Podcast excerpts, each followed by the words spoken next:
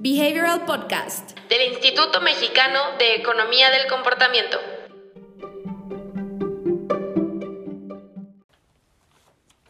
Hola a todos, buenos días.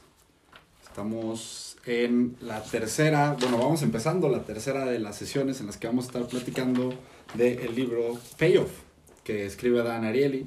Acuérdense que estamos hablando de este libro como un libro muy lindo para poder introducirnos a una dimensión de aplicación distinta, ¿no? Normalmente habíamos estado mucho hablando de los enfoques hacia, bueno, pues hablamos hacia producto, por ejemplo, hablamos hacia diseño de algo específicamente, ¿no? Pero nunca lo hemos llevado realmente a temas de eh, recursos humanos, ¿no? Y aquí es donde se pone bien interesante porque al final del día Payoff es un eh, libro que realmente está enfocado para poder estructurar esquemas de motivación, ¿no?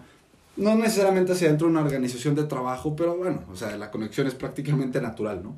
El libro, eh, acuérdense, hablamos primero de, eh, o bueno, la sesión anterior estuvimos hablando de eh, cómo el dinero no era la mejor forma de motivar a las personas, ¿no? Y acuérdense lo que hablábamos en ese momento, decíamos, oigan, pues hablar solamente de dinero es natural, ¿no? Pero, pues hay otro tipo y otra gama completamente diferente de incentivos que también generan tracción en la persona. Hoy nos vamos a concentrar completamente en otro, que son los incentivos sociales, ¿no? Exactamente. Entonces ahora sí, bienvenidos a todos, ¿no? Arrancamos con ese preludio, pero estamos aquí para eh, esta sesión del webinar. Yo soy Emiliano Díaz y Diana Hernández, ¿no? Y pues bueno, como les comenté Emiliano, hoy vamos a estar abordando el tema de los incentivos sociales como una alternativa a los incentivos monetarios, que fue lo que estuvimos hablando la semana pasada, y sobre cómo son más efectivos y pueden eh, representar un impacto mucho mayor para eh, las personas que estamos tratando de motivar. No se olviden que podemos ver sus comentarios tanto en Facebook como en YouTube o en Instagram porque estamos viendo la transmisión aquí. Entonces, si ustedes leyeron con nosotros, si ustedes tienen algunos comentarios, coméntenos sobre su, eh, no sé, experimento favorito que hayan podido leer en el libro o la parte que más eh, les hizo darse cuenta que pues tal vez estaban haciendo las cosas, digamos, mal por estar basando su esquema de compensaciones en el dinero cuando pueden haber otras alternativas que pueden ser mucho más em, significativas para las personas. Digamos, hay, no viene en este libro, ¿no? Pero hay una visión, por ejemplo, que tiene Steve Wendell de cómo abordar el tema de, eh, pues, integrar principios de comportamiento a esquemas de motivación, ¿no? Y él toma una idea que me parece muy relevante para destacar aquí, porque él menciona realmente que todas estas capas de incentivos distintos deben ser capas, ¿no? Es decir, no debería de ser una cuestión de incentivo monetario o incentivo social, sino debería de ser una cuestión de cómo revestimos nosotros una estructura de incentivos con incentivos sociales, incentivos en objetos o incentivos en puntos, ¿no? Cada uno al final del día tiene distintos objetivos, ¿no? Y esa es la clave también. Son como cinco distintas, este ¿cómo se dicen? Eh, de estos atornilladores o martillos, ¿no? Que utilizamos para distintas labores. Es decir, los incentivos monetarios tienen mucha atracción para alguna clase de comportamiento, ¿no? Los incentivos sociales para otros, los puntos nos sirven también para guiar un poco a las personas, pero la clave es entender que tenemos distintas dimensiones de comportamiento que podemos incentar a nuestros esquemas de motivación, ¿no? Así es, y que justamente este libro, pues en las partes finales, que es lo que estamos revisando ahora, aborda que la motivación es algo muy complejo y complicado, a lo que no se aborda nada más como con una solución o no hay una solución unitaria para todas las distintas tipos de motivaciones o incluso los distintos tipos de trabajo que se puede estar llevando a cabo. Entonces, es justamente importante saber todo esto sobre los incentivos monetarios, sobre los incentivos sociales, sobre la motivación, todo lo que hemos estado hablando a lo largo de la lectura, sobre también el significado, sobre también el sentido de que las personas tienen que percibir, percibir que hay un sentido en el trabajo que están realizando, que hay eh, al final una misión, que hay un eh, camino ya establecido para ellos, justamente otro, eh, y bueno, en, esta línea de los incentivos sociales, en el libro se aborda un experimento de eh, una empresa que dijo, ok, bueno, entonces nadie va a tener lugares asignados, todos se van a mover y conforme se vayan, conforme vayan llegando, se van sentando en el lugar que ustedes prefieran. Entonces, básicamente la persona que llegara más temprano podía escoger el lugar, pues el mejor lugar de la oficina, por así decirlo, al lado de las ventanas o donde quisiera. Pero el punto es que eh, esto hace sentir a las personas que no están perteneciendo a un lugar, que son eh, fácilmente reemplazables, que no son necesarios y que pues su trabajo no importa quién sea quien lo ejecute, sino lo que importaba era si llegaban temprano o no para cumplir la misión que no les importaba tanto a ellos, sino a sus empleadores. Entonces, justamente ese tipo de cosas y ese tipo de em, esquemas con los que mucha gente hace o integra su dinámica laboral puede no ser tan eh, eficiente para los trabajadores, no por el hecho de que pues hagan un solo trabajo, la gente lo va a tomar así y lo va a hacer nada más, sino que también necesitan sentir ese sentido de propiedad o ese sentido de significado del que hemos estado hablando también en las otras sesiones, que es muy importante, también el sentido de compromiso y saber que eh, no es, no forman parte de una cadena en la que los eslabones se pueden reemplazar fácilmente, ¿no?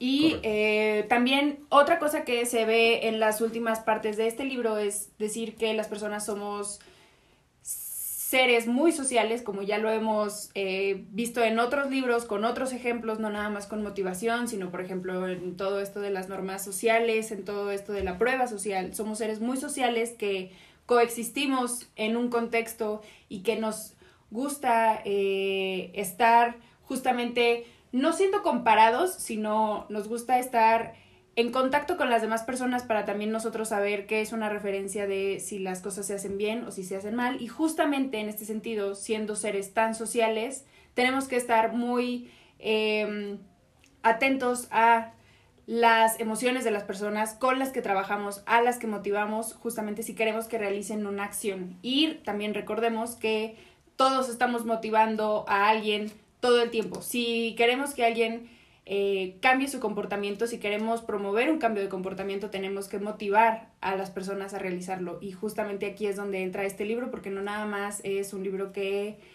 eh, sirve para recursos humanos y para todos estos ejemplos que se retratan muy puntual en este libro, sino quien sea que seas, si estás promoviendo un cambio de comportamiento, la motivación es parte fundamental de tanto modelos como eh, de las personas.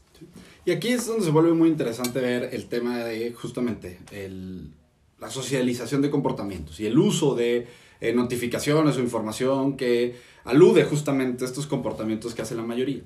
Lo interesante justamente de enfocarnos en, en ver este tipo de intervenciones es que muchas veces son de las que tienden a ser más fáciles de utilizar, ¿no? Porque al final se basan simplemente en comunicación. Muchos, muchos, muchos de los ejemplos, ¿no? De motivación social se van a alcanzar a través de, no sé, tablas de liderato, mostrando a las personas que hacen ciertas cosas, ¿no? Eh, notificaciones hacia dentro de la empresa. Piensen todos estos elementos que le dan visibilidad de cierta manera a las acciones de las personas, ¿no? Y eso es bien interesante porque son mecanismos que son muy fáciles de implementar y que si justamente socializamos los comportamientos adecuados, podemos no solamente incentivar a las personas, sino también señalizar de cierta manera lo que se tendría que estar haciendo, ¿no? Eh, muchas veces les digo, encontramos variantes muy distintas de cómo se puede llevar esto a la práctica, incluso si lo piensan del mundo análogo al mundo digital, hay formas bien diferentes de socializar los comportamientos que están haciendo otros, pero lo atractivo es el poder tener acceso a este tipo de herramientas como complementos, otra vez, como complementos de nuestros esquemas de motivación centrales, ¿no? Exactamente. Y justamente, pues, como les digo, aborda este libro muchas formas de hacerlo que, y resalta que no hay una forma única ni una solución unitalla para hacerlo, sino que pues puede haber muchas formas diferentes y pues justamente la motivación forma parte muy importante de las acciones de las personas, como dijimos. Entonces, pues Creo que eso fue todo por el libro. La verdad es que es un libro cortito, como les dijimos en la introducción o en la primera sesión eh, revisando este libro. Es un libro muy cortito, tiene 100 páginas. Si no lo leyeron con nosotros, recuerden que pueden comprarlo en Amazon. Nosotros les recomendamos justamente comprarlo en Amazon porque pues es donde nos hemos encontrado la mayoría de los títulos eh, de los libros que revisamos aquí y los pueden encontrar tanto en inglés como en español o pasta dura, pasta blanda, como ustedes prefieran. Nosotros les recomendamos que los compren en Amazon. Y pues bueno, les vamos también a anunciar el próximo libro que justamente viene un cambio en la dinámica del book club porque es el primer libro que vamos a estar revisando durante dos meses. Durante los meses de octubre y noviembre vamos a estar revisando un solo libro. Y es este, justamente. Se llama Engaged. Eh, bueno, se llama Engaged Design for Behavior Change y está escrito por una mujer. Amy Bucher. Amy Bucher, justamente. Y eh, bueno, para los miembros del grupo cerrado en Facebook ya lo sabían porque les pusimos la eh, noticia primero. Pero, eh, como les digo, vamos a estar revisando este libro escrito por Amy Bucher, que es también miembro del ADN. Recuerden que también tuvimos, estuvimos revisando el libro de Stephen Wendell, que también es miembro del ADN, y también tuvimos un webinar con Stephen Wendell hablando un poquito sobre eh, su punto de vista hacia el cambio de comportamiento. Eh, nos contó un poquito también sobre el cambio de comportamiento voluntario. Eh, otra cosa que comparten mucho, tanto Stephen Wendell como Robin Krieglestein, que también lo estuvimos invitando al, a un webinar. Y Amy es que comparten mucho esta idea de la ética y del cambio de comportamiento justamente voluntario que no podemos influenciar a las personas o influir en las personas y en sus decisiones si queremos lograr un cambio de comportamiento a largo plazo. Correcto. Va a estar muy bueno este libro, me parece que es una selección que va a complementar muy bien este, ¿no? Al final del día este fue una pequeña botanita y está siendo una lectura muy sencilla. Aquí ya nos vamos a meter justamente otra vez a los temas un poquito más duros. Este lo podemos comparar, como dice Diana, mucho con el de Steve Wendell, ¿no? Siendo más una especie de guía como tal, ¿no? De cómo llevar a la práctica algunos de estos conceptos. Entonces, bueno, pues nos vemos la próxima semana, ¿no? Así es. Que estén muy bien. Bye. Adiós a todos, bonito fin de semana.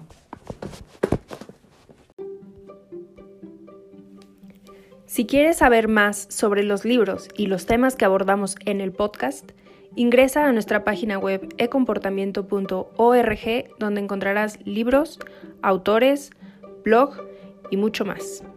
Encuéntranos en LinkedIn, YouTube y Facebook como Instituto Mexicano de Economía del Comportamiento, en Instagram como imec.mx o en Twitter como eComportamiento. No te pierdas las transmisiones semanales todos los viernes a las 10 a.m. hora Ciudad de México.